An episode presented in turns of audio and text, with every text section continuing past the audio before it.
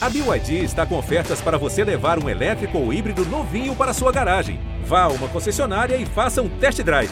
BYD, construa seus sonhos. Primeira Descida, o podcast do GE sobre futebol americano. Alô, alô, fã de NFL, seja muito bem-vindo ao Primeira Descida, podcast oficial do GE. Globo sobre a melhor liga de futebol americano do mundo. Chegou a hora Estamos pensando em Super Bowl, passamos as finais de conferência, só tem mais um jogo pela frente, a decisão da temporada. Então vamos falar bastante sobre as duas finais de conferência, dois jogos é, um pouco um um pouco frustrante, outro bem emocionante. Mas antes de tudo, vamos apresentar a nossa mesa, mesa muito especial. Comigo aqui do meu lado, como sempre, minha parceira, co-apresentadora comigo, Clara Cazé. Clara, mais uma vez, muito bem-vinda ao Primeira Descida. Valeu, Giba, valeu todo mundo que está ouvindo. Um excelente dia, tarde, noite, madrugada para quem está ouvindo essa, esse belíssimo podcast pós o grandioso Philadelphia Eagles conseguir uma vaga no Super Bowl. Pois é, vamos falar um pouco mais sobre isso com o nosso convidado mais do que especial. Uma honra ter aqui Fernando Calais, jornalista da Reuters, que tem um dos maiores podcasts de esporte do mundo sobre fantasy futebol. Então, Calais, é um prazer ter você aqui no Primeira Descida, apesar de eu imaginar que seja é, como torcedor, um dia um pouquinho triste para você, né? Ah, Muito cara, eu, eu, eu ficaria triste se eu fosse do, do Bengals, né? Porque perder um jogo assim emocionante quando você compete. O problema, cara, é que quando você, sabe, tem que jogar com Christian McCaffrey. Eu, eu, eu não lembro de uma última vez que o time ficou sem ter um jogador que pudesse passar a bola, né? Porque esse foi o problema. O, o, o Purdy voltou no fim do jogo, mas voltou, ele não podia passar a bola, não tinha condição de jogo, né? Ele voltou porque não queriam botar outra pessoa ali no lugar dele. Então, é, uma, é, é triste, né? Porque na, no, no, último jogo da temporada, sabe, a gente quer ver, pô, tinha tudo para ser o jogo do ano, né? que eram os dois melhores times do ano. É, era uma, assim, os, os times que o, o Eagles foi o time mais constante da temporada inteira time mais completo. E o 49ers, cara, que foi o time que cresceu nessa reta final da temporada. São provavelmente as duas melhores, é, os dois melhores elencos, um por um, de toda a NFL. E, cara, eu acho que para mim, assim, é um, quando você chega em seis finais de conferência em 12 anos é, e não consegue ganhar nenhum Super Bowl nesses, nessas, com seis finais de conferência, você tem, você tem que analisar por que, que isso aconteceu, né? E aí eu acho que o São Francisco tem um problema muito sério, muito sério, e que, de certa forma, explica a dificuldade que existe na NFL para encontrar um quarterback. Né? Então, assim, é, e, e, não encontrou ainda, né? Porque eu, eu, ainda acho que o Brock Purdy não é a solução. É, e ele vai, assim, eu até estava brincando, a gente tem um grupo de, de jornalistas, assim, que que gostam de aposta. e aí a gente estava discutindo ontem à noite qual era a aposta de Tom Brady titular do 49ers na primeira semana do, do, ano que vem. Eu acho que é muito boa essa aposta, porque pela cara do Kyle Shanahan ontem, eu acho que ele já está cansado de experiência. Eu acho que ele quer um cara, um cara experiente, ele quer um cara de segurança. E eu acho que esse cara experiente de segurança não é nem Trey Lance, nem Brock Purdy, né? Ah, sem a menor dúvida. E falando sobre durabilidade, não tem ninguém mais durável do que Thomas Edward Brady, né? O cara tá 46 anos já na próxima temporada, jogando, quase não perde jogos, então para um time que tem dificuldades com durabilidade, aí a gente vai testar se é a durabilidade do Tom Brady ou a zica do 49ers é maior, né? Vamos falar específico, vamos começar a entrar logo nesse jogo. Vitória do Philadelphia Eagles por 31 a 7, uma vitória teve um aspecto muito forte das lesões, né? Como o Kalash falou, o Brock Purdy machuca logo no comecinho do jogo, tava 7 a 0 ainda quando ele machuca, toma uma pancada muito forte, sente o cotovelo ali, uma pancada do Hassan Reddick, aí sente o cotovelo, fica é, fica fora do jogo, entra o Josh Johnson que depois machuca também, então assim, ficou sem quarterback o 49ers depois de uma certa parte do jogo. É, acho que a questão dos quarterbacks acaba com o jogo, né, Calais? Por mais que você tenha uma defesa muito forte, Christian McCaffrey, um jogo terrestre muito bom com o Debo Samuel e tal, é, sem QB não tem como, né, cara? Ah, acabou. Foi, foi uma pena. Cara, eu volto a dizer, foi uma pena. Eu queria ver, porque eu acho que ia ser um jogaço.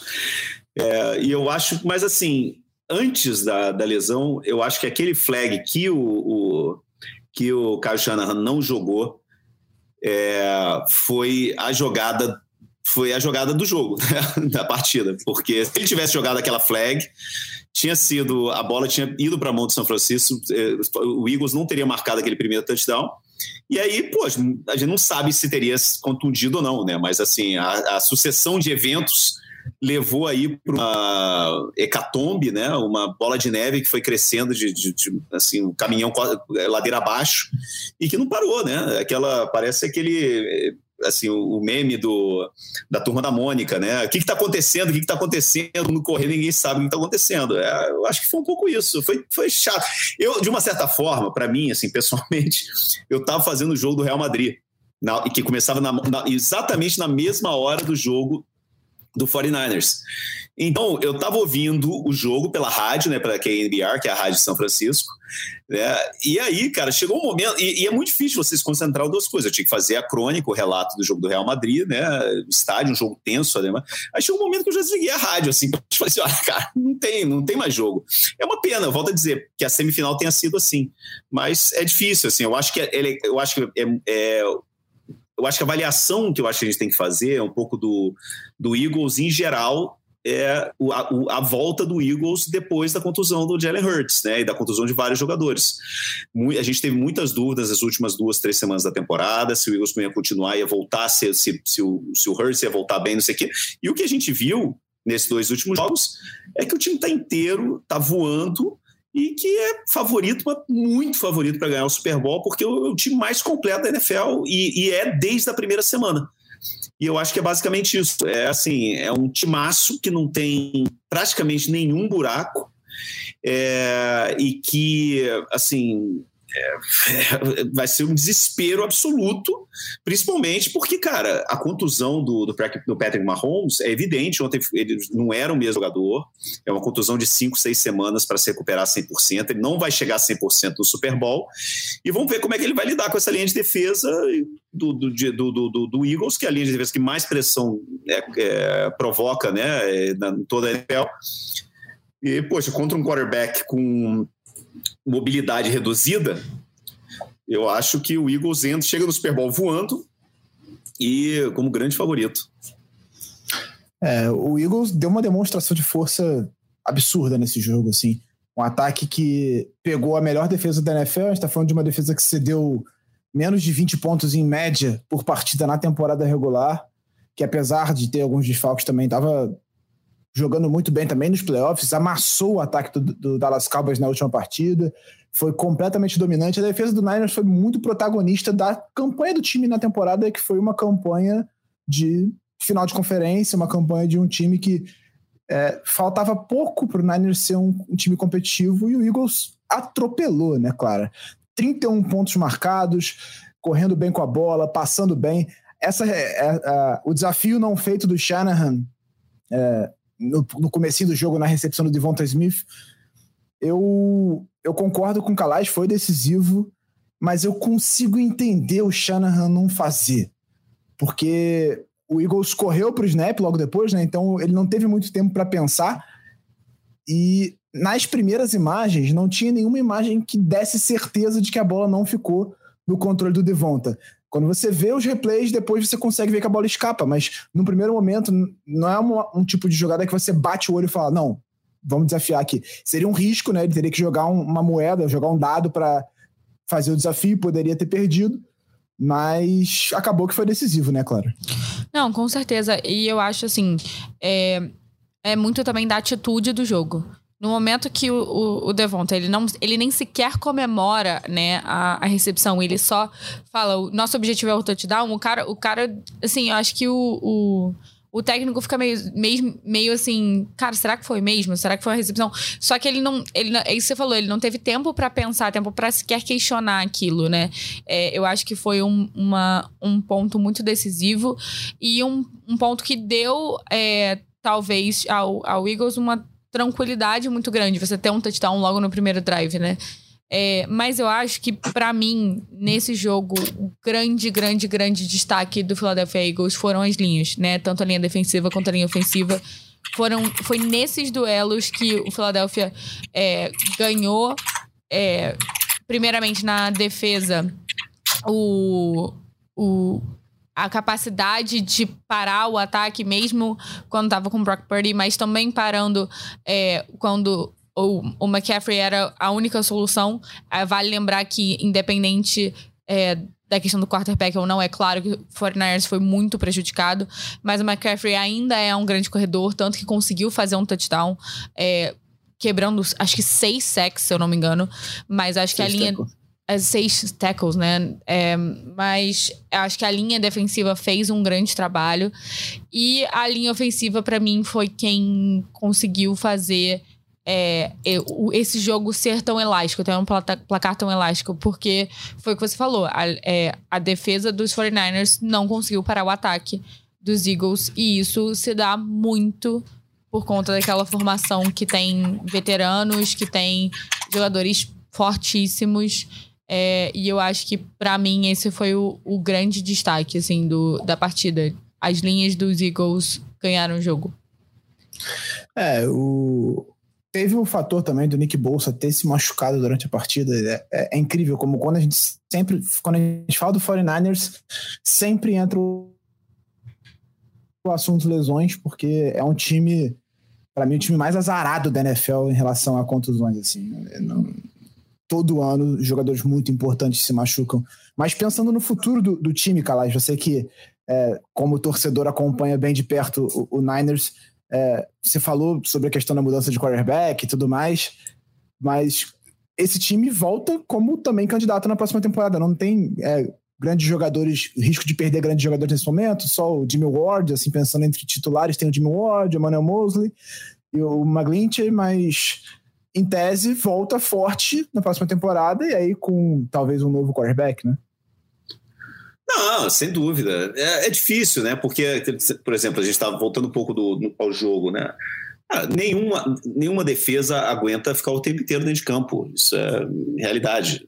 assim, os, é, não tem como. Você pode ter a melhor defesa da NFL, chega um momento que cansa. Isso é fato. É, assim, ah, por isso que eu, é difícil. Assim, não quero ficar parecendo simplista, mas não tem muito o que falar do jogo de ontem porque não teve jogo, basicamente, né? Assim, e é, assim, claro, a lesão foi causada por uma pressão da, da, melhor linha de defesa da NFL, que é o Eagles. Eu acho por isso que eu acho assim que é, um, é uma análise simples, assim, poxa, o Eagles é um, é um grande time, né, que chega voando no, na final, né? Eu acho que é mais ou menos isso, né? É, é, assim, porque jogo realmente ontem não tem como, não tem jogo. Quando o time se transforma em, em unidirecional, e tem o dobro de poste bola que o outro, que foi, foi praticamente o dobro, né? Foi 37 contra 25 minutos, então, contra 22 minutos, ou seja, são quase o dobro de poste bola. Ninguém aguenta. Né? E pro ano que vem, assim, é melhor, assim, eu acho, assim, são as duas melhores, é, os dois melhores elencos da liga, é o Eagles e o 49ers. E o 49ers, a profundidade desse elenco é uma coisa incrível. Mas não adianta, se você não tem quarterback, se você não encontra a solução para a posição de quarterback, você não vai a lugar nenhum na NFL. Você vai acabar chegando em seis finais de conferência e sem ganhar nenhum Super Bowl. Eu acho que é isso. Eu acho que a grande, o grande debate dessa off-season em torno de São Francisco vai ser quem será o quarterback na próxima temporada. Se vai ser Tom Brady, se vai ser outro quarterback que não está no, no, no, grupo, se vai ser uma competição entre Trey Lance e Brock Purdy. Não sei. Sinceramente, não tenho a menor ideia. E eu acho que vai ser um dos grandes, um dos grandes assim, assuntos para a gente debater no off-season, porque a gente está falando que é, é, um assunto que vai condicionar o que muito provavelmente é um dos times que vai entrar como grandes favoritos para a temporada que vem. É, exatamente. Especialmente se tiver Tom Brady como quarterback, né? Quem tem Tom Brady é sempre favorito. É, claro, falando também um pouco sobre o favoritismo do Eagles. O Eagles, é, eu concordo com o Kalash, foi o time mais constante da temporada, dominou do começo ao fim. Teve uma oscilação, uma leve oscilação ali na reta final quando o Hurts estava machucado. Mas com o Hurts em campo, o Eagles praticamente era imbatível durante a temporada, assim, né? com todo mundo saudável, com as linhas jogando muito bem. O trabalho de montagem desse elenco foi excepcional pelo Rosman. E eu pergunto para você, o Eagles é favorito no Super Bowl? Cara, eu gostaria de dizer que não, mas eu, eu, me sinto obrigada a dizer que sim. Acho que até pela lesão do Patrick Mahomes, até pelo fato que você é, vai pegar uma defesa é, que não é um AIS da NFL, não é uma grande defesa. A gente fala, a gente falava muito ano passado aqui no podcast, era uma defesa que cedia 30 pontos por jogo em média. Esse ano já deu uma grande melhorada, mas ainda assim não é aquela defesa que você que coloca medo na NFL, né? É uma defesa ali mediana. É, e eu acho que muito também vai passar pelo quanto é, o ataque de Kansas City vai funcionar contra a defesa dos Eagles, né? A gente viu o Mahomes ontem bastante limitado é, e ele não conseguindo ter a mesma mobilidade nas é, situações de pressão é, contra ele. E é isso foi isso que o Kalash falou. A defesa do Eagles é uma defesa muito forte em pressão, uma defesa que consegue ser muito agressiva. Então eu acho que isso vai fazer total diferença. É, o estado do Mahomes e a forma com que esse time vai chegar ao Super Bowl também. É, eu acho que o Eagles chega com uma, uma uma vontade muito grande, assim, de, de provar é, o que muita gente não, não acreditava. Colocavam o Eagles como um bom elenco, mas não acho que muita gente não acreditava que conseguiria chegar até, até o Super Bowl. No início da temporada, né? Ao longo da temporada foi, foi provando o contrário, mas no início. Sim, é. O Eagles tem. Desculpa só um minutinho, Gil, mas assim, o Eagles tem uma coisa, cara. A gente, como você tinha falado no começo do nosso podcast, né? Eu faço o podcast oficial da NFL em espanhol é, sobre fantasy, chama Los Fantásticos. Quem quiser treinar o espanhol é só escutar lá.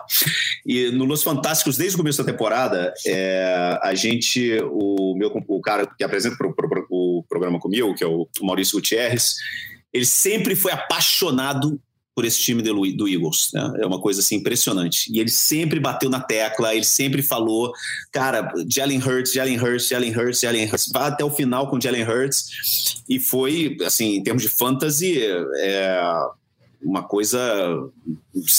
Foram os três quarterbacks que mais diferença fizeram né, para fantasy. Né? Foi Mahomes, o, o, o, Josh Allen, inclusive o Josh Allen, mais Hurts do que o Josh Allen, no, mais pro final da temporada. Né? Mas a, eu, uma coisa que que, assim, que eu acho que ficou maravilhoso nesse final, nesse, nessa temporada do, do, do Hurts, eu acho que nunca mais ninguém vai subestimar o Davonta Smith, né, que ele é provavelmente o maior wide receiver da, da história do college, né, é um cara que... Mas todo mundo duvidava que ele ia se encaixar na NFL por causa da parte física dele, né? Muito, muito magrinho, né? Que não era muito físico. Disse, ah, no college é uma coisa, na NFL é outra. E o cara chegou na NFL, a única coisa que ele faz é brilhar, né? É, é incrível esse, esse, essa, essa dupla de wide receivers do, do, do, do Philadelphia Eagles. Assim, de um lado, você tem um, um sei lá, um um, um javali, né? um, um rinoceronte, uma, um, um, monstro que é o, o, AJ Brown, né? que é imparável. E do outro lado, cara, você tem o Messi, você tem o Neymar, né? que é o, o Devonta Smith, que é um, artista. Parece que ele parece o Roger Federer jogando futebol americano. Né? Então, e, e, além disso, você tem o Dallas Gore que finalmente explodiu. Então, eu acho que assim, todas parece que tem alguns times numa temporada da NFL, parece que tem que os planetas têm que se alinhar. Né? E eu acho que se alinharam todos os planetas esse ano em, em, em relação ao Eagles. Né? O, o, Chiefs, claro, é o Chiefs, é, é, a, é, o, é a nova versão dessas das dinastias que sempre surgem na NFL e que eles têm que fazer muito esforço para não perder, né? Mas vão chegar assim contra um time que é caminhão ladeira abaixo. Por isso que eu, insisto, eu, assim, a Clara não precisa com vergonha de falar, olha, somos favoritos. Somos, é favorito mesmo, porque é um timaço, é o melhor time da temporada, né? E vai ser muito legal ver esse, essa batalha. Tomara que o Patrick Mahomes esteja um pouco melhor, né? Porque se ele tiver meio a boca contra essa linha de ataque, vai ser uma, uma tarde muito longa para ele lá em, em, em Phoenix. É, não é, é vergonha, eu, não, Calais, é, é desespero mesmo. É, é, é, é, o, é o meu lado, acho que você também imagina conheça bem, é o lado botafoguense não querendo o seu favorito, entendeu? Eu tava muito botafoguense antes do jogo de ontem, antes do jogo. Eu quase fui para Filadélfia, inclusive. Eu, não fui para uma série de. Eu não tive como. como eu quase fui para Filadélfia. Sorte que eu não fui. é, mas o, o, Eagles também é um time que tem um futuro também muito forte, porque tá com quarterback calouro. É, o Hurts tem dois anos de contrato Sim. enquanto calouro ainda, né? Então Sim. tem como sustentar esse elenco por, por mais alguns anos com contratos é grandes e tudo mais. É, sobre o Devonta, falando especificamente sobre ele, eu sempre fui apaixonado pelo Devonta Smith no college, desde antes daquela temporada espetacular dele, a última, né, a temporada de senior dele em Alabama, eu já era a favor de draftar ele na primeira rodada.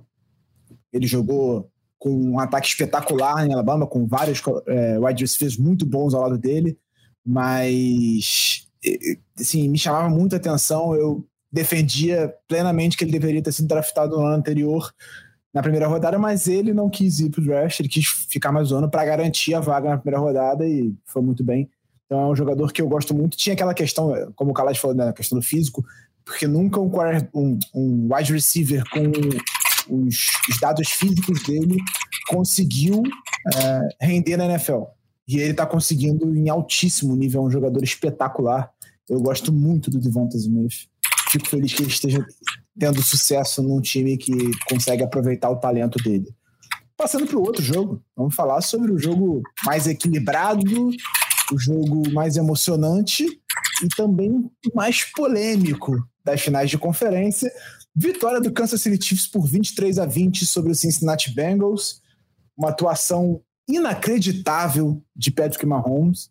É, está falando de um time que teve muitas lesões. O Kelsey é, era dúvida para o jogo com uma lesão nas costas. O Mahomes teve uma torção de tornozelo no jogo contra o Jacksonville Jaguars. Entra com o pé quase, é, quase imobilizado para jogar. É, perdeu três recebedores durante o jogo. Juju Smith-Schuster, Kadarius Stoney. Então ele foi perdendo peças ao longo da partida e foi encontrando formas. Mahomes termina o jogo com 326 jardas aéreas e dois touchdowns, um rating de 105 e leva o time à vitória na final da AFC. Quinta final de AFC consecutiva do Mahomes, terceira final de Super Bowl na carreira em cinco anos como titular.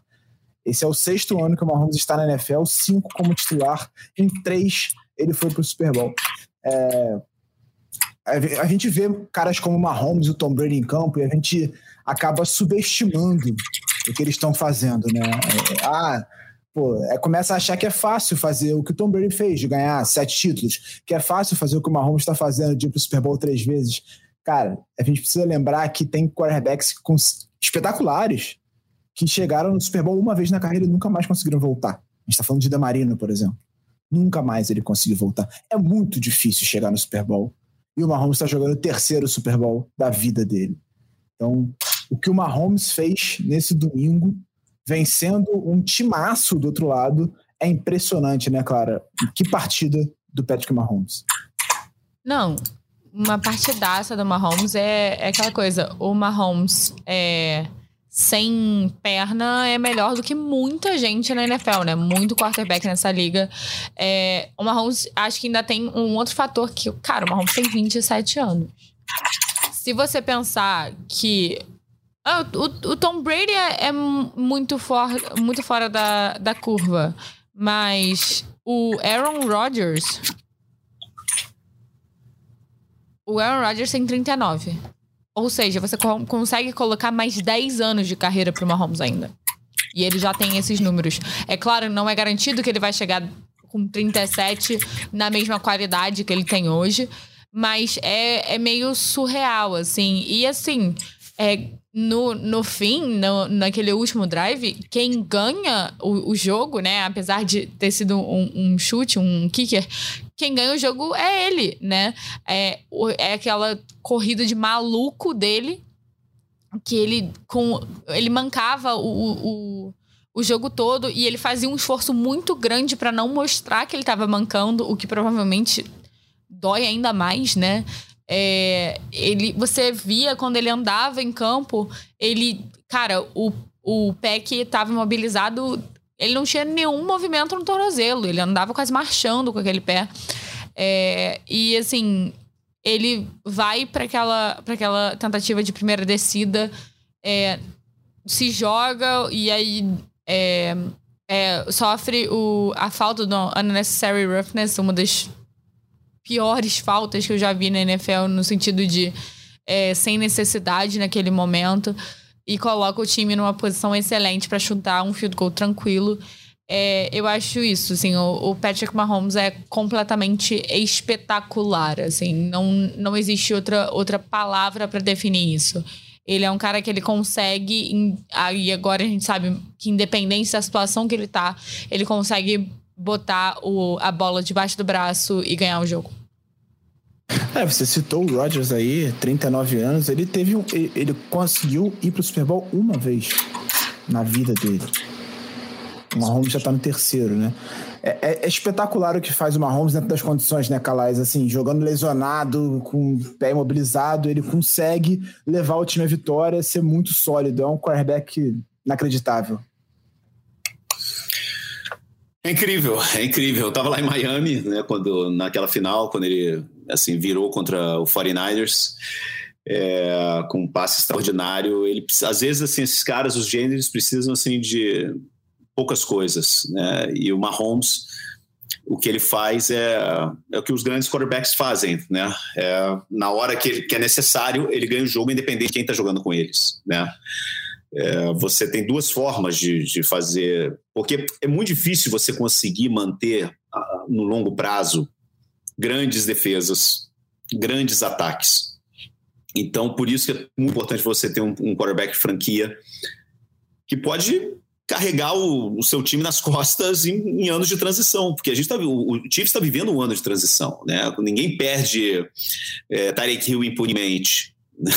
É assim, a gente está falando de um, um, dos melhores jogadores, não dos melhores receptores da liga, um dos melhores jogadores da liga, né? um jogador transcendental que muda totalmente uma forma de defender um time. Né? Quando você perde um jogador como Tarek Hill e ainda consegue ter um, um, dos melhores ataques da liga, mostra o que esse cara é. Assim, eu, para mim, ele é o mais próximo que eu vi do, do Steve Young. É uma coisa desses, é um quarterback é, que tem um poder de improvisação é, inexplicável. É, para mim, assim, eu, eu sempre eu sempre achei o Steve Young o, o quarterback assim mais incrível que eu vi jogar exatamente por causa disso, porque ele tinha um poder de improvisação, um poder de transformar jogadas que pareciam perdidas em, sabe, em jogadas positivas. E para mim o Patrick Mahomes, ele ele, ele, parece uma versão assim de videogame do, do Steve Young. É impressionante o que esse cara joga. Eu nunca vi nada igual, nunca vi nada igual, nunca vi nada igual. É, e e é um pouco a evolução do esporte. São esses perfis que a gente vai ver muito, que a gente tem visto já, a gente vai ver como o Stephen Curry, como o Rafael Nadal, né, que são filhos ou sobrinhos ou familiares de atletas profissionais. São, então são garotos que cresceram em ambientes onde o holofote e o grande palco, torcida, não é nada grande demais para eles para eles, o normal é jogar um Super Bowl. Para eles, o normal é estar é tá num estádio em frente a 80 mil, 80 mil pessoas. Né? Por quê? Porque eles viram, eles cresceram nisso, eles cresceram em vestiários de. de o Rafa Nadal cresceu no vestiário do, do, do, Barcelona, né? o Stephen Curry com o pai dele, o, o Patrick Mahomes também com o pai dele. Né? E a gente vai ver cada vez mais isso né? A gente está vendo daqui a pouco o filho do Vitor Belfort chegando aí, né? são caras que estão acostumados com a fama, acostumados com a pressão. Para eles não é uma pressão, para eles é o normal. Para eles o anormal é não estar ali, né? E eu acho que o Patrick Mahomes é um pouco isso. É, ele é o, essa super estrela de uma nova geração de super atletas são muito mais que jogadores de futebol americano, né? Eles são, assim, talentos extraordinários que tiveram durante a vida inteira deles toda a estrutura em volta deles para tirar o máximo do talento que eles têm. Né? Então, cara, sorte nossa que a gente pode ver esse cara e vai poder acompanhar a carreira dele nos próximos 10, 15 anos, né? É, é surreal, assim, é surreal. É porque eu, eu falei isso aqui no, no último episódio, né, conversando com a Clara. É, desde que o Mahomes surge, a todo momento surge o rival dele. Tentar, isso foi pintado, não. Próximo, próximo é, Brady Manning. É, vai ser Mahomes e Lamar. Aí depois foi Mahomes e Josh Allen. Agora falam isso de Mahomes e Burrow. A única semelhança é que sempre tem uma Mahomes. A, a, a, dúvida é quem vai conseguir enfrentar esse cara pelos próximos 10 anos. Quem vai ser o grande rival do Mahomes nos próximos 10 anos? Não se sabe. E ele pode até não ser campeão, é, é, na minha cabeça bem provável que não seja, né? Porque a gente está falando de um outro de um time do outro lado que é em termos de elenco consideravelmente melhor do que o Chiefs, que está jogando melhor e que está mais saudável também. A gente tem um, um Chiefs bem baleado, mas só dele conseguir levar o Chiefs aonde está nesse momento, enfrentando um time que também tem um elenco melhor, que tem um quarterback jogando muito bem no Cincinnati Bengals. A gente está falando do Joe Burrow, que fez uma, um final de temporada excepcional também. O cara que tem uma frieza enorme dentro de campo, que sabe encontrar, sabe ganhar tempo, encontrar os passes quando ninguém espera. Mas ele conseguir ganhar desse time, né, jogando do jeito que ele jogou, a gente não está falando, tipo, não foi ah, o Mahomes esteve em campo como foi, por exemplo, o Peyton Manning no, no Super Bowl 50, que ele era quase um gestor de, de, de do ataque do, do, Broncos, mas que era um ataque terrestre muito forte, uma defesa excepcional do outro lado. A gente está falando de um Patrick Mahomes jogando machucado com uma defesa que não é nada demais, ela até fez uma boa, uma boa final contra o Bengals de uma forma geral, mas não é uma defesa das melhores da NFL. O jogo terrestre do Chiefs também não é grandes coisas. A, a atuação do Chiefs, tudo no Chiefs gira em torno do Mahomes e mesmo machucado ele conseguiu fazer esse time ganhar de um time muito forte que já tinha batido eles na final da conferência no ano anterior, que tinha sido o vice-campeão do Super Bowl e que vinha de 10 vitórias seguidas. Então, é, é, é para mim é uma, é uma atuação do Mahomes na final da conferência americana que vai ficar para a história, é histórica, já está marcada na, nos livros na história da NFL como uma das grandes atuações. Eu acho que daqui a alguns anos a gente vai lembrar desse, desse jogo como mais ou menos como foi o flu game do, do Michael Jordan, assim, uma coisa que o cara estava completamente destroçado e conseguiu fazer o time vencer jogando de forma absolutamente fantástica. É, o Mahomes é um cara que a gente tem que agradecer por viver na mesma época do que ele, como o, o Calai citou algum dos grandes da história aqui ao longo do episódio, né? É, certamente a gente, quando o Mahomes aposentar, a gente vai olhar para trás e falar, cara, ainda bem que eu vi esse cara jogando, né, Clara? Não, com certeza. Eu acho que é, tem o fato que, assim, esse jogo é, não foi tipo, ah, o Chiefs ganhou apesar do Mahomes estar machucado. Não, é, o Mahomes ganhou apesar de estar machucado, né? Tipo, ele, ele ganha o jogo pro Chiefs, ele faz muita diferença. É, o time é muito, muito voltado para ele, assim. Mas é, eu acho que você falou agora do, do Burrow, assim, eu queria, real, dar um, dar um destaque pro Burrow. Eu acho que ele foi é, muito prejudicado pela, pela OL dele, que cedeu bastante sec, ele ficou muito pressionado, mas ele fez escolhas muito inteligentes durante o jogo. Eles, às vezes, ele chegou, teve uma bola que ele chegou a se livrar da bola rápido demais e causar um intentional grounding, mas ele sabia na hora que se livrar da bola, ele conseguiu achar o Jamar Chase em uns passes incríveis. É, eu acho que esse jogo, para mim, assim, acompanhando o Burrow ao longo dessa temporada, esse jogo mostrou que o Burrow já amadureceu, ele já se tornou um grande quarterback e ele vai dar muito trabalho na próxima temporada. Eu acho que esse time do Cincinnati Bengals mostrou uma força, apesar de ter perdido o jogo. E a gente sabe que o jogo, acho que foi muito mais perdido na genialidade do Patrick Mahomes do que no, na falta de, de esforço do, do Cincinnati Bengals. É, para mim, esse jogo mostrou muito isso. Assim, ele, ele concretizou a evolução do Burrow. É, a gente precisa falar também sobre as questões da arbitragem, mas acho que no fim das contas, apesar de ter sido feio que aconteceu, não teve um impacto direto no resultado do jogo. Teve aquela. a, a, a volta daquele daquela terceira para nove que porque o, o relógio estava errado, aí o árbitro tentou interromper, ninguém viu, enfim. o Chiefs teve uma segunda chance, mas no fim das contas, a defesa do, do, do Bengals conseguiu forçar o punch três jogadas depois, então não teve um impacto direto no resultado. E o resto das marcações que o Chiefs, que o Bengals reclamou depois, para mim foram corretas. Eu acho que a, o, o necessary roughness, a, né, a pancada que o Mahomes levou foi já fora do campo, foi um erro do Osai. E não acho que tenha razão em reclamar o resultado por conta da arbitragem, mas foram alguns erros que ficaram feios, assim, né? Que, que deu uma manchadinha no jogo, mas acho que nada, nada absurdo, não. Pensando no Bengals, Calais, você. O Bengals reformulou a linha ofensiva depois de perder o Super Bowl por causa da linha ofensiva, mas novamente custou caro a pressão em cima do Burrow, né? O Burrow, nessa temporada, ele só ganhou um jogo em que ele sofreu pelo menos quatro sacks, que foi justamente o jogo de wild card contra o Baltimore Ravens, que estava com QB reserva. Então, sempre que ele é um pouco mais pressionado, o Bengals tem muita dificuldade. A gente viu isso novamente contra o Chiefs, foram quatro sacks, três logo no primeiro, no primeiro quarto. Então, obviamente, a OL do Chiefs estava com algum do, do Bengals estava com alguns desfalques, né? Perdeu jogadores importantes ao longo da temporada, mas tem que ser realmente o foco do Bengals nessa off-season pensando em ser competitivo na próxima temporada, melhorar essa linha ofensiva, né? Sim, eu gosto muito. Eu acho que um time está sendo construído de forma muito coerente, está tá sendo. Tem um, já, encontra, é, como, como, é tudo mais fácil quando você encontra o teu quarterback, né?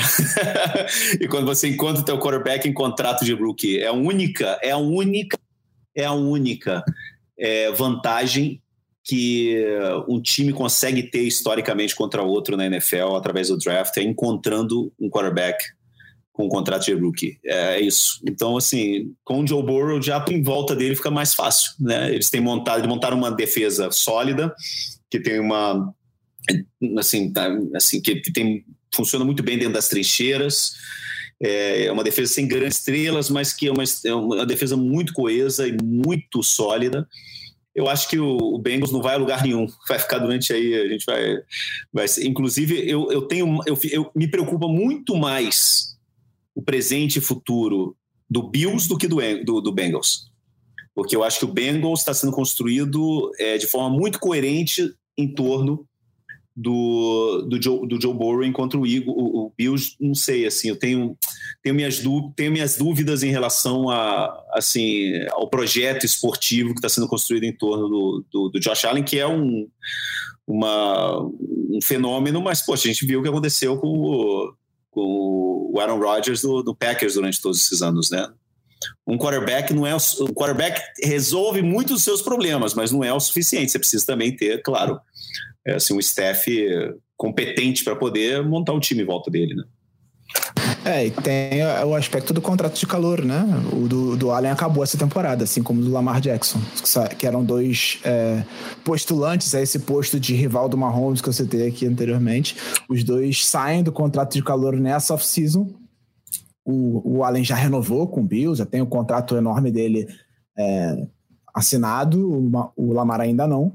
Mas o Burrow ainda tem dois anos. Esse foi o terceiro ano do Burrow. Então ele tem pelo menos dois anos de contrato de calor antes de ser obrigado, antes de assinar a renovação e aí mudar completamente a perspectiva financeira do Bengals na montagem desse elenco. Então o Bengals tem. É, o Burrow falou, e é verdade, né? A janela de, de título do Bengals é enquanto ele jogar, e eu concordo. Mas a janela de montagem de um elenco acima se fecha em dois anos o Chiefs ele tá conseguindo se manter competitivo mesmo com um elenco abaixo do que ele tinha quando, quando o Mahomes era, estava no contrato de calor. A gente vê que falta, as peças não são tão boas quanto eram antes, tá perdendo jogadores importantes porque não tem como assinar com todo mundo, mas ainda assim se mantém competitiva. O Bengals a gente vai ver daqui a dois anos, quando começar o contrato, o segundo contrato do Burrow, como é que eles vão conseguir montar esse elenco no entorno dele, mas por enquanto eles têm essa vantagem competitiva de ter um, assim, um trio de recebedores inacreditável. Também todos em contrato de calor, que é uma vantagem, né? Só o Tyler Boyd que não, mas o T. Higgins ainda, ainda tá no contrato de calor dele, se não me engano, ele entra na última temporada agora. E o Jamar Chase ainda tem alguns anos de, de calor ainda pela frente. Então é, é um time que tem muito futuro. A defesa, ela joga acima do que tem de talento, na minha opinião, então eu também investiria bastante. Mas é um time que vai ser chato de enfrentar. Enquanto rival, posso dizer isso, vai ser um time chatíssimo de enfrentar nos próximos anos, porque tem um ótimo quarterback, um elenco muito bem montado. Um treinador que, para mim, é subestimado. Assim. O Zach Taylor é um bom treinador. Não é excepcional, não é um Andy Reid, mas ele é um bom treinador. Então, vamos pincelar rapidamente sobre o Super Bowl, né? A gente falou algumas coisas aqui, mas trazer alguns dados, falar um pouquinho sobre, dar um palpite sobre o jogo. A gente vai ter um episódio especial sobre o Super Bowl, a gente vai trazer é, um convidado torcedor de cada time e Everaldo Marques estará aqui conosco para falar sobre é, a decisão da NFL na próxima semana. Então vai ser um episódio especial só sobre o Super Bowl, o tempo todo falando sobre a decisão da NFL antes do, do jogo, mas vamos pincelar e queremos ouvir a opinião de Fernando Calais sobre a decisão. Esse Super Bowl vai ser a primeira vez na história que teremos dois irmãos se enfrentando, Jason Kelsey, center do Philadelphia Eagles, e Travis Kelsey, tight end do Kansas City Chiefs, e também a primeira vez na história da NFL que dois quarterbacks negros titulares vão decidir o troféu Vince Lombardi na Calais. O que, você espera desse jogo e um palpite? Quem você acha que vai ser o campeão? Difícil de apostar. Não sei, já saiu as. É, eu não olhei ainda. É, o, o, Eagles ele é favorito por dois pontos. Eu estou vendo aqui nas bolsas de apostas. Então, assim, Las Vegas está indo é, com o momento, com o elenco, com essa linha defensiva extraordinária, esse ataque cheio de, de jogadores talentosos o Eagles é favorito. mas, mas, o Chiefs, com ressalvas porque tem Patrick Mahomes. Né? É, mas o Chiefs tem Patrick Mahomes. E eu acho assim, o Chiefs, ele tem uma coisa que eu acho que tem, assim, é, é difícil, porque o, o Chiefs, ele, ele não tem uma grande defesa, mas ele tem uma defesa é, que tem, assim, dois jogadores é uma defesa que ele é capaz de fazer aqueles dois ou aquelas duas ou três jogadas que o Patrick Mahomes precisa da defesa dele para ele ganhar o jogo.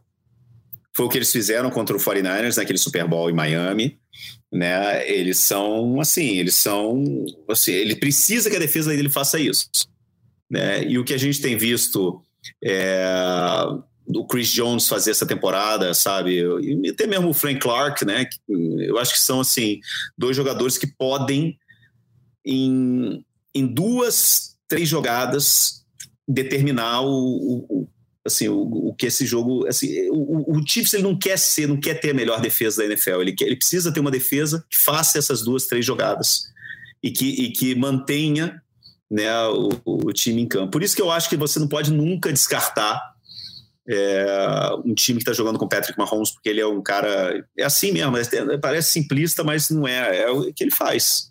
Ele, ele é isso. Ele é um, um jogador extraordinário, o melhor jogador da NFL, é um dos melhores quarterbacks que eu vi jogar.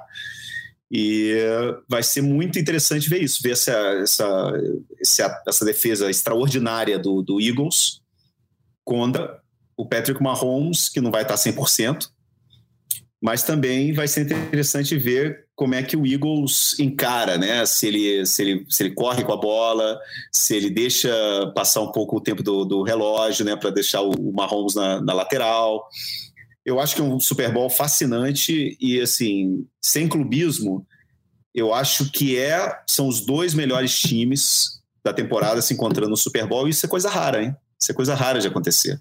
Muito raro a gente encontrar os dois melhores times é, chegando no Super Bowl. Eu acho maravilhoso. E qual foi a última vez que os dois primeiros, que os dois Seed 1 encontraram no Super Bowl? Eu não, eu não, eu não olhei essa, essa, essa, essa estatística, mas é, é verdade, né? É muito tempo que, que, que, que os dois Seed 1. Eu acho que. Eu não lembro, tem que, tem que olhar. Mas é, eu acho muito legal, porque eu acho que, cara, um esporte que é tão imprevisível, né? Que a imprevisibilidade dos playoffs, jogo único, faz com que tantas surpresas acontecem eu acho muito legal a gente chegar num Super Bowl com os dois melhores times no ano. É, o, no ano que o, que o Chiefs perde para o Patriots, ele, não era, ele era seed 1, então, na, na final da UFC, então não foi. No ano seguinte ele ganha. É porque o Chiefs é seed 1 nos últimos. Só 2019 que não foi, né? Em quatro dos últimos cinco anos o Chiefs foi seed 1, mas na NFC não tenho certeza. O Niners no ano que, que, que perde o Super Bowl pro Chiefs não, não foi não, assim. Não, não, não. Foi seed 5. Né? Eu acho é, que. Lembra? Teve aquele, teve aquele, aquele tackle na, na goal line que definiu. O 49 não estava não tava classificado até o último jogo contra o Seahawks. Eu posso estar falando besteira aqui, mas eu acho que o último ano que isso aconteceu foi justamente o último Super Bowl do Eagles, que foi contra o Patriots em 2017, 2018.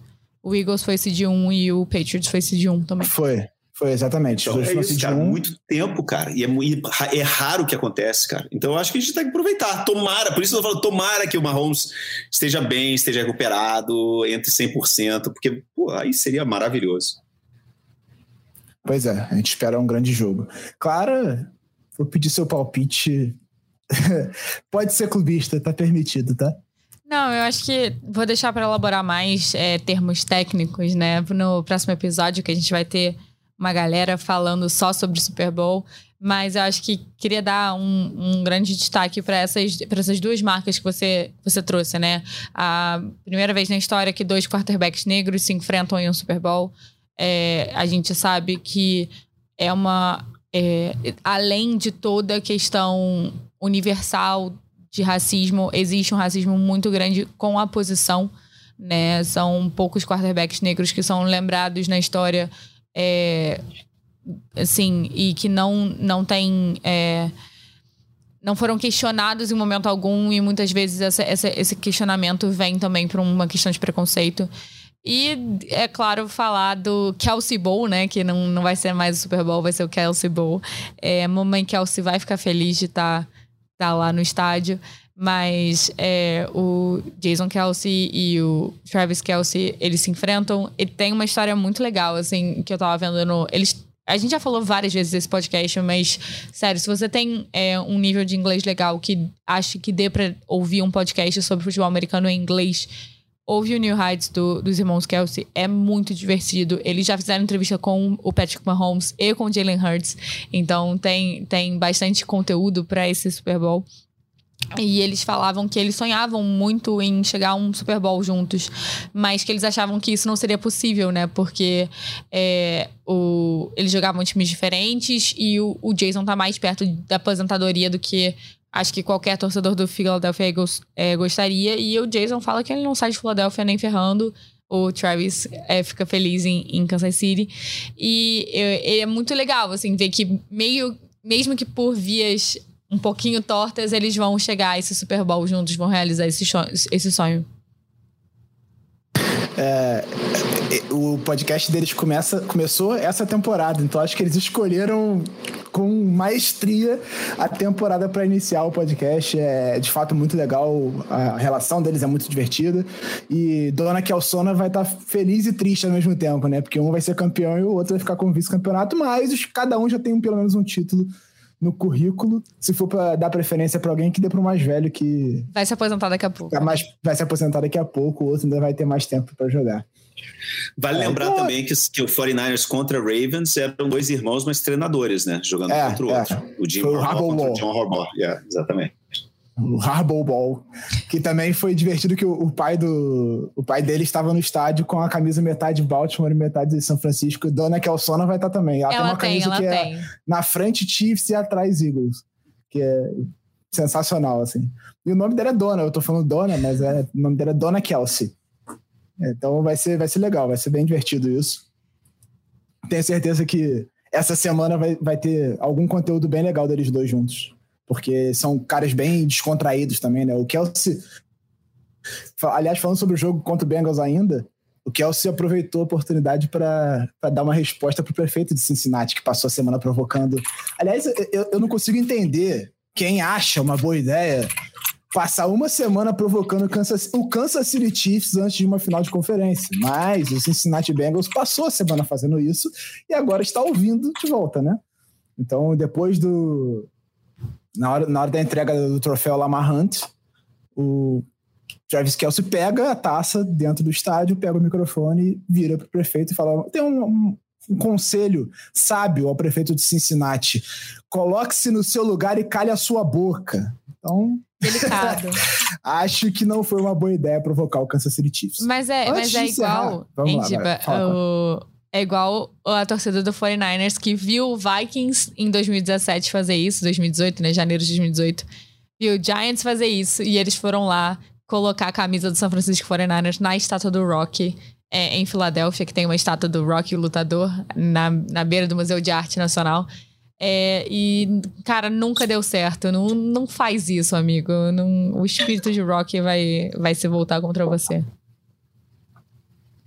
É que nem botar a mão na taça antes, de, antes do jogo também dá azar. Sou, sou favor. Então, antes de encerrar, temos dois, duas coisas rapidinhas para fazer. Primeiro, vamos dar pitacos para os prêmios de final da temporada. A gente não precisa elaborar muito, não. Só dar o pitaco quem a gente acha que vai ganhar. E depois vamos fazer o Two Minute Warning com o Fernando Calais, cinco perguntas diretas. Pode ser resposta rápida. Começando pelos pitacos. Clara, quem você acha que vai ser o MVP da temporada regular? Patrick Mahomes. E você, Calais? Ui, tá bom, Mahomes. Mahomes, né? Eu gostaria que fosse Justin Jefferson, porque acho que ele fez algo que não, não, conta, mas vai ser o Patrick Mahomes muito provavelmente. Quem será o defensor do ano? Vou começar pelo Calais, que eu acho que tem um coração envolvido também, mas concordo que seja Nick Bolsa. Não, é Nick Bolsa, é Nick Bolsa. Não é nem pro coração, não, é porque é um cara incrível. Fantástico, temporada espetacular. Clara, quem é o defensor do ano? Ah, o Bolsa, com certeza. E jogador de ataque da temporada, aí para mim eu acho que vai ser o Justin Jefferson, mas não ficaria surpreso se eles dessem os dois pro Mahomes, mas em geral eles fazem isso como meio que um prêmio de consolação. Quem você acha que é o jogador de ataque, Calas? Ah, não, é, o MVP é um prêmio para quarterbacks, né? E o jogador, de, jogador ofensivo é, é o pro resto. é uma pena, mas é, não tem. É assim, o MVP sempre vai ser um quarterback. Pois é. E claro, que, e, você acha que vai ser o Josh Jefferson então, Calas? Isso. Clara, seu palpite para jogador de ataque do ano? Eu acho que vai ser o Justin Jefferson, mas eu ficaria muito feliz se fosse o Jalen Hurts. É porque é, ele, ele perdeu o MVP ganhar o jogador de ataque. Acho que fica Tudo meio bem, ele fica com o MVP do Super Bowl. É... Não tem problema. A gente. A gente, a gente calor, calor ofensivo do ano, Clara Casé. Quem será o calor ofensivo do ano? Caraca. Fez uma pergunta muito difícil agora.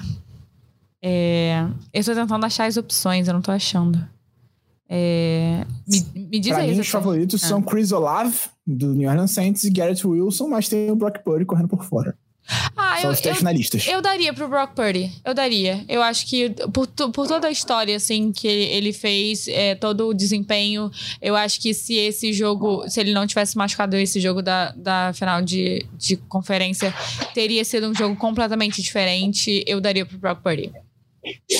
Esses prêmios, em geral, são é, pelo desempenho, mas também tem um, a história por trás, né? Eu acho que tem esse apelo da história. Eu daria pro Garrett Wilson, para mim, Garrett Wilson, que foi destaque ao longo de toda a temporada. O Purdy teve uma reta final muito boa, mas eu acho que o Garrett Wilson merece mais o prêmio de calor ofensivo do ano. E você, Kalash, quem você daria o prêmio de calor ofensivo?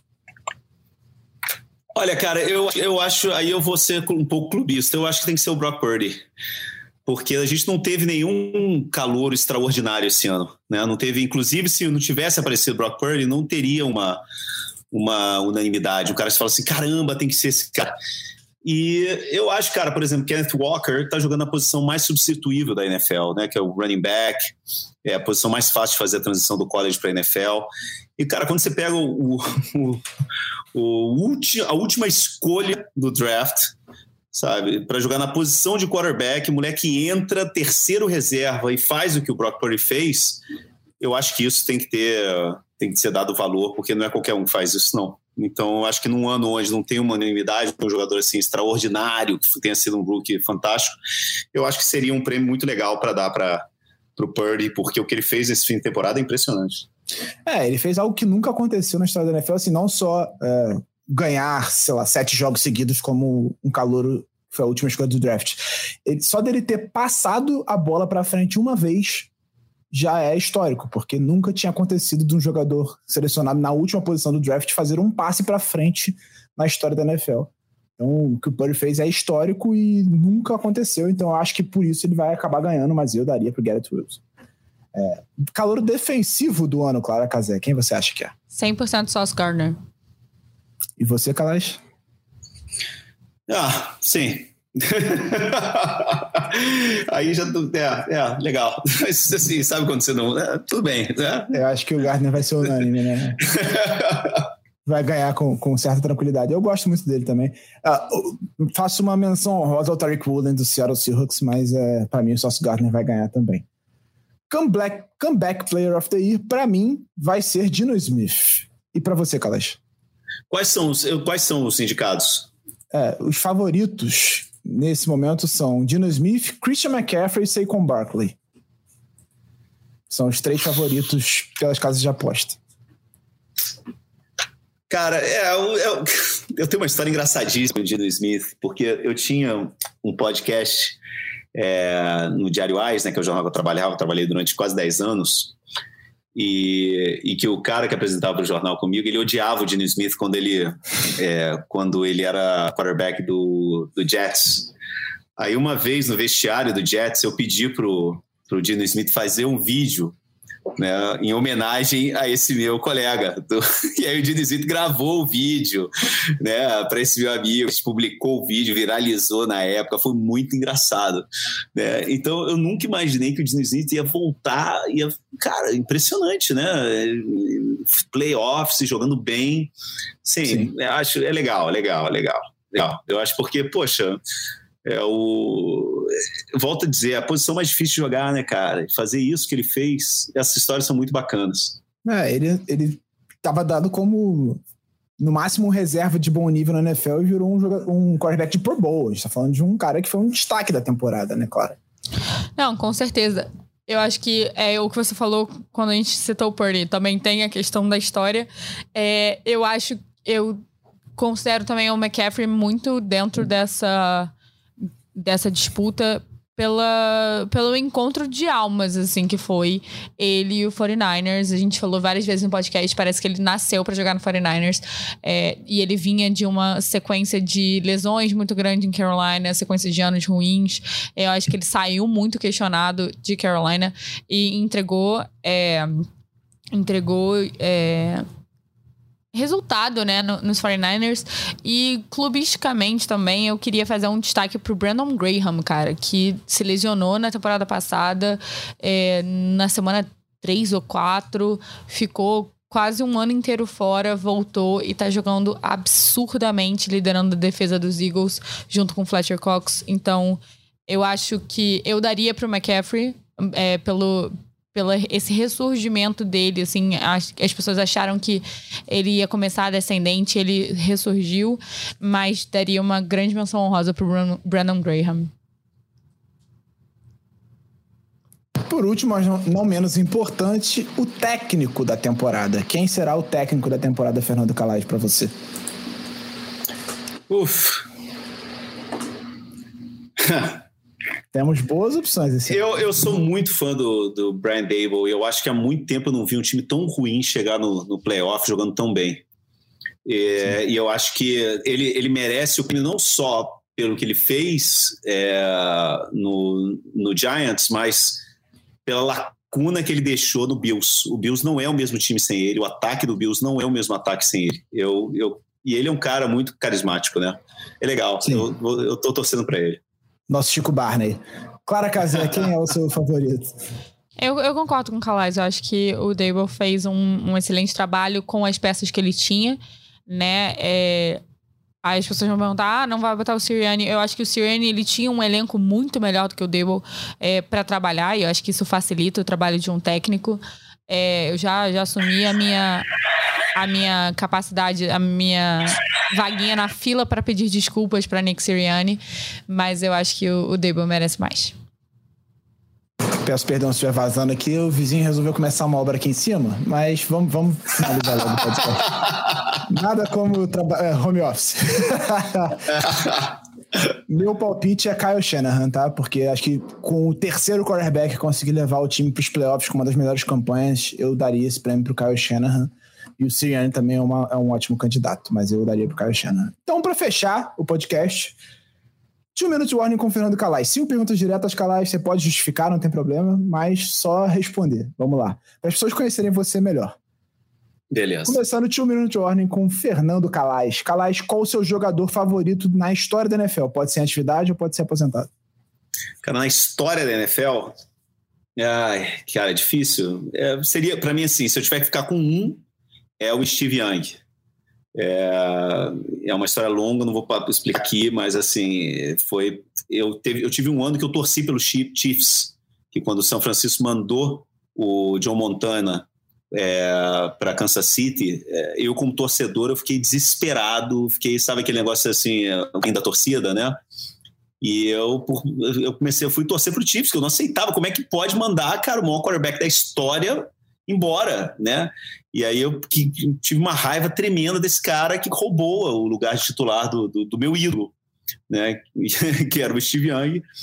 E, e ele acabou, assim, essa relação de, de ódio acabou virando de amor porque no fim das contas, sabe, assim, aquele time foi o time que eu mais vi jogar, assim, que eu mais lembro de ver jogar, né? Porque eu já era já no final da minha adolescência e, e poxa, foi incrível, incrível o que, assim, é o cara assim, mais dos mais recentes é o Frank Gore. Eu tenho, eu acho o Frank Gore fantástico, tem um carisma impressionante.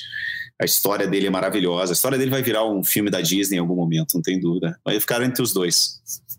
É, o Gore é maravilhoso mesmo. Por que você escolheu o São Francisco 49ers como seu time? Porque na época que eu, eu nasci no final dos anos 70 e nos anos 80 é, eu assim meu pai trabalhava numa empresa americana e aí a gente eu tinha uma relação muito assim próxima com a cultura americana e era o melhor time na época e era incrível era uma coisa impressionante ver aquele time jogar o Bill Walsh o John Montana Jerry Rice é, Roger Craig, e, poxa, Ronnie Lott, era um, era um timaço. E, e era que time, né? Era um time da, eu vi, eu comecei a ver futebol americano, deve ser assim, por volta da metade dos, do, dos anos 80. Então, foi a época áurea, né? Afinal, metade dos anos 80, anos 90. Então, um pouco foi por causa disso. Foi porque era o time que era mais legal de ver jogar naquela época. Um jogo marcante para você. Cara, um jogo marcante para mim. Uau. É...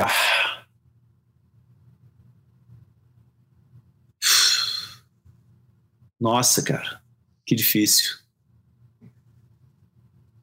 Não sei, cara, não sei. Vou, vou, vou eu vou ir para uma, eu vou ir para um, vou para um jogo assim que é eu vou, eu vou ir com 49ers contra Jaguars em Wembley, de metade de temporada, no ano que a gente chegou no Super Bowl e perdeu para Ravens, porque foi a primeira vez que eu vi o 49 jogar ao vivo. E eu já era, porra, velho já.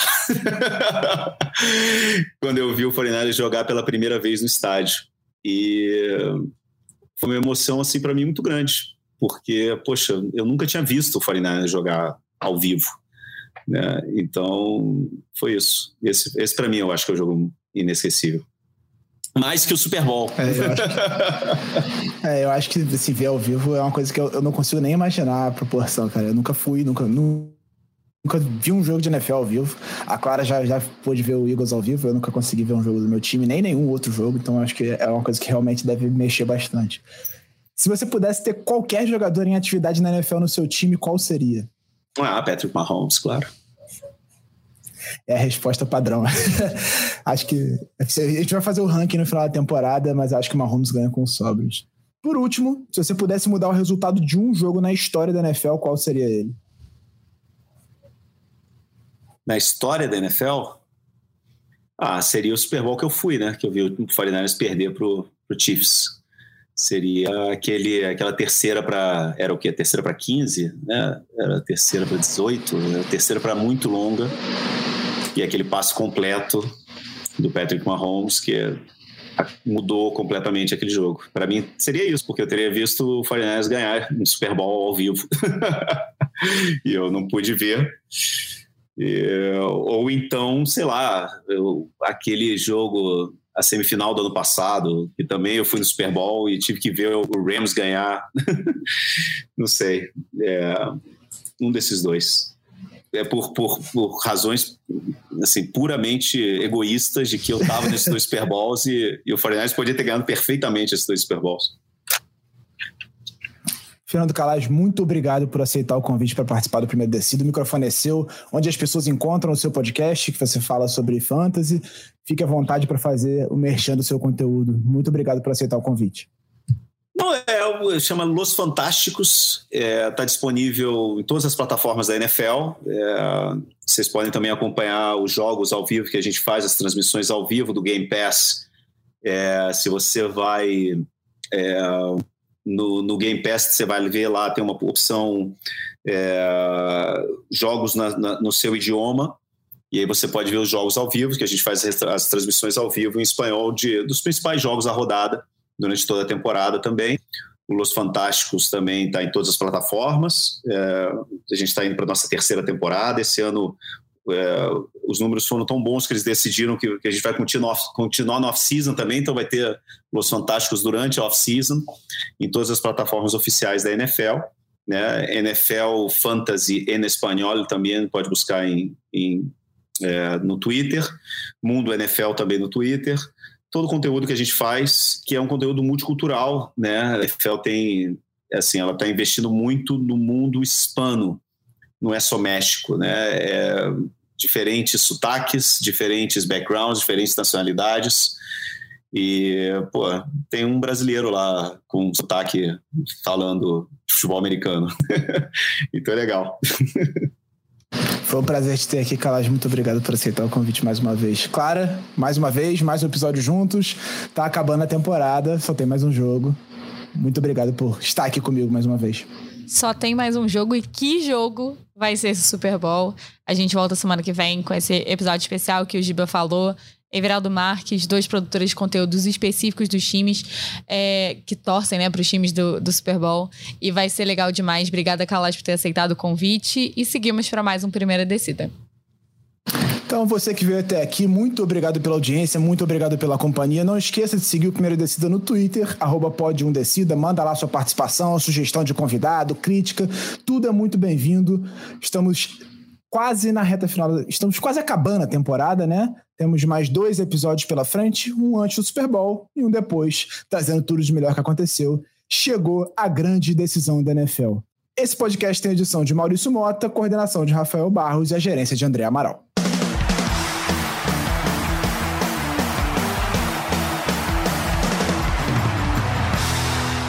Descida.